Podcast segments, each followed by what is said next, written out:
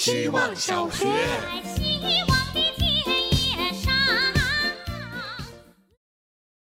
大家好，我是小海豹。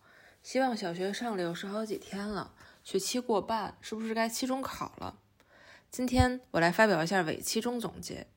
每天都希望自己以今天来开头写作业，但每天都乏善可陈。写作业的时候会回忆今天听的播客、吃的饭、遇见的具体的人，和看新闻时生发出的一些和千百万人相同的感慨。没有一丝风专门为我而吹，那我有什么可值得写的呢？以及一开始我是挺希望写好的，但后来发现以好为标准来执行，只能造成根本写不完的后果。打麻将的人应该都懂，一开始雄心勃勃想胡个清一色，最后连屁糊都没糊。于是我对自己的要求调整成了，起码要写完，有个底有有个底线挺好的，至少保证人不会低于底线。比如说人呢，起码要诚实，起码要正直，起码要永不相忘。希望小学。Hello，大家好，我是小丝儿姨。我和我爱人的工作会涉及一些合作和重叠，这让居家办公的两个人有时会刻意避开对方的电话会议。然而，我们的家是一室一厅，缺少独立的工作空间，往往是我坐在餐桌旁，他坐在阳台边。我尝试过去厕所或者厨房办公，但发现腰不允许。直到一天早上，他在开始工作前把阳台和客厅之间的窗帘拉上了，我们看不到彼此。后来，这变成了我俩开启一天工作的标志，是一种默契。我和他办公的距离可能只有两米，但这层窗帘有效地成为了我俩之间的隔断界限。我很感谢这层窗帘，尤其是当工作不得已和生活揉成一团的时候。人和人之间是因为界限才变得更亲密的。我们需要知道对方的界限在哪里，也要默契地遵守好界限的规则。当我和他各自在窗帘的两边，我们就成了独立的个体。当我和他在窗帘的同一边入睡，他就是我亲密的爱人。希望小学。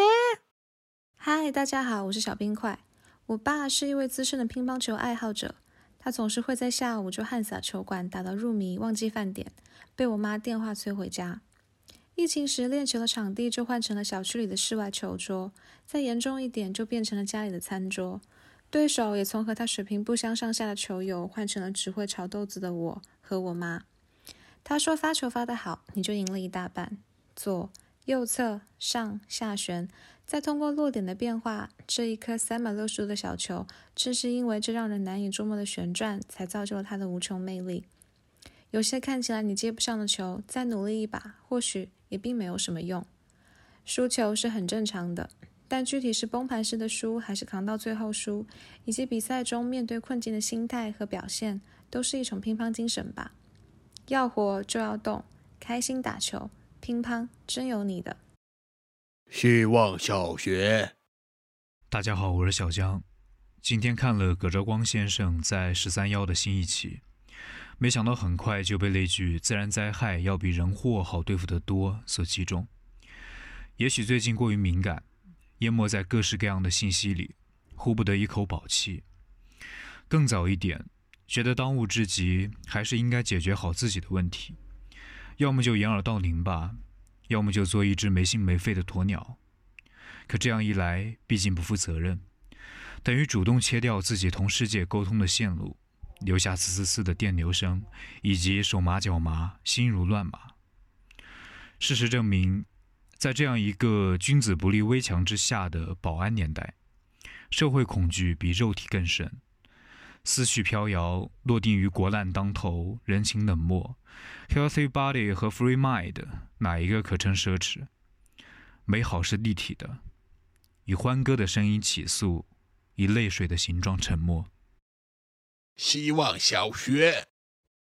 大家好，我是小瑰宝。有感而发却不及时发，却是冷却的却，后面那个发是只发到网络上，这是我的一个习惯。因为我很少对当下发生的重大事件发表评论的冲动，所以我的有感都是感于一些细枝末节，而我的我的而发是一时情绪，不是路见不平一声吼，不太能帮到谁，缺少及时发出来的必要性。有个词叫情绪价值，我不太知道具体哪些属于是，但我认为自己的有感而发不会是，也许只有对我自己作为一种宣泄的价值。那不及时发还能宣泄彻底吗？会不会不那么畅快了？有这个可能性。也许我就不想宣泄的那么痛快吧，太痛快容易把这点有感很快遗忘。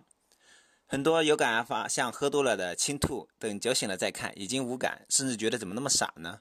我有聪明包袱，不想让人看到我的傻，所以有感了，我先默默发给自己，让自己成为第一顺位的倾吐对象，然后缓一缓，晾一晾，让风吹一吹，最好间隔一个睡眠，再看要不要发到网上，兴风作浪。希望小学。大家好，我是小头。傍晚的时候，看到路上遛狗的人遇上了另一个遛狗的人，两只被牵着的狗一碰上就开始大叫，然后一个主人赶紧把狗拖走了，另一个主人抱住了狗。我觉得或许两只狗可能就只是在打招呼：“嘿，你吃了吗？我吃了，你吃了吗？”然后一直被主人捂住了嘴。这个场景跟公园里的大妈打招呼很像，也都是很大声的：“哎，你吃了吗？我吃了，你吃了吗？我还没吃呢。”这样的对话以外人难以听懂的方言展开，听起来也像是在吵架，只是没有人拉着他们，捂着他们的嘴，阻止他们打招呼。当然，我听不懂狗语，他们也可能真的是在吵架。嘿，你怎么摸我屁股？摸呀，怎么？希望小学。大家好，我是小觉。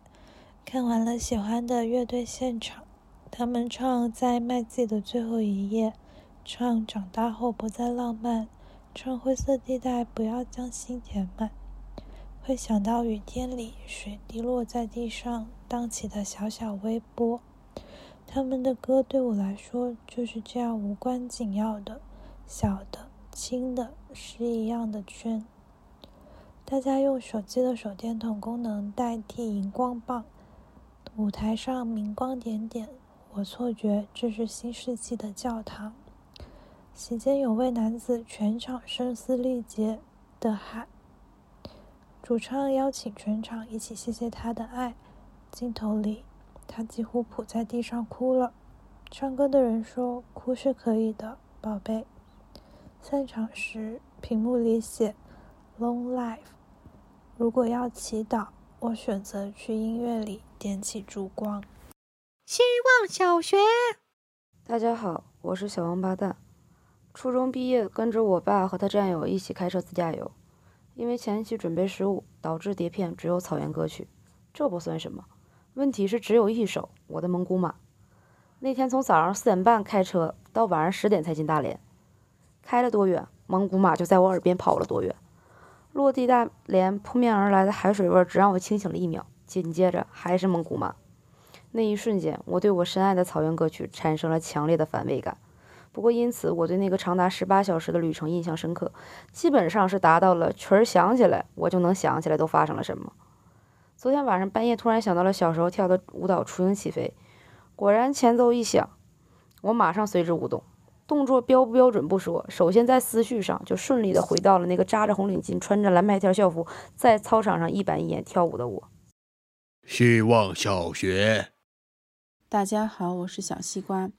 除了不同形状的云和不同颜色的天，我还喜欢有层次感的天。尤其是当你发现今天是阴天，以为只是灰蒙蒙一片，结果再一看，上面还飘着几朵云，这一刻一下就对天多了点敬佩和欣赏，就像盲选节目转身前的瞬间。下午去上操，有小朋友说：“老师，这朵云像坦克。”另一个小男孩问：“老师，云是不是棉花糖？能不能吃？”我说：“飞机都从云里面穿过去，云就变脏了。”他问：“那干净的云好不好吃？”